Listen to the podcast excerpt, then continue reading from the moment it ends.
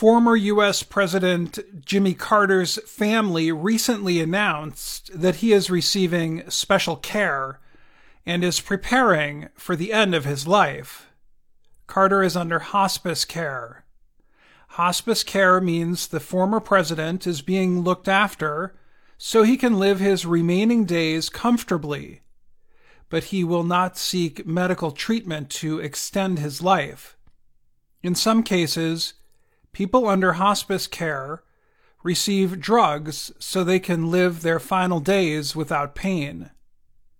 Carter is 98 years old. He has lived longer than any president in American history. Carter won his election in 1976 and took office in 1977.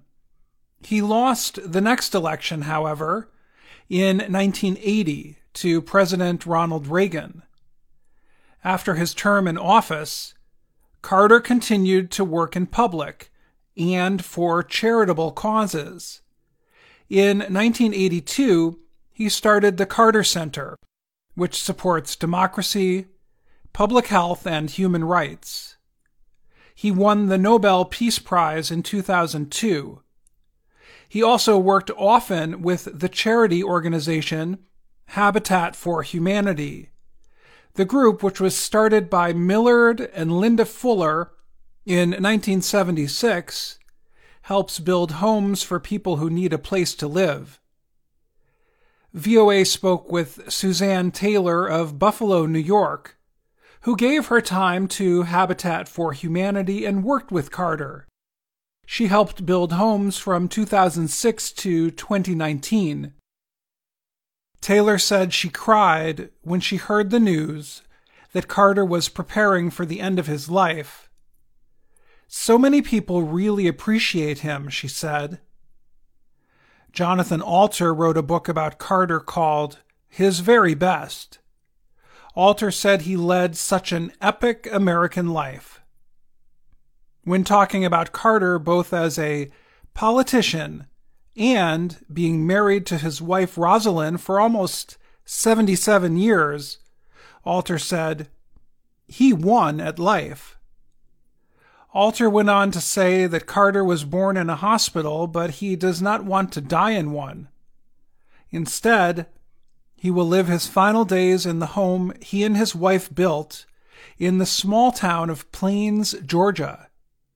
After living a long life, Carter aims to die in the same place where he was born. I think it is fitting, Alter said, that Jimmy Carter is ending his journey on his own terms. Carter lost the 1980 presidential election, but kept working in public. Alter said Carter's popularity today is based on what he did after he was president. That included working to end diseases in poor countries through the Carter Center, his work with Habitat for Humanity, and as an elder statesman in world and American politics. Historians need to look at how a president changed the world, changed people's lives. And that takes longer and is not really directly connected to his popularity as a president, Alter said. Carter also wrote a number of books and traveled the U.S. speaking about them. During a church service recently, Carter's niece, Kim Fuller, talked about her uncle. She said, Maybe it is time to pass the baton when speaking about the former president. Who will pick it up? I have no clue, she added. A baton is a short stick passed between runners in a race.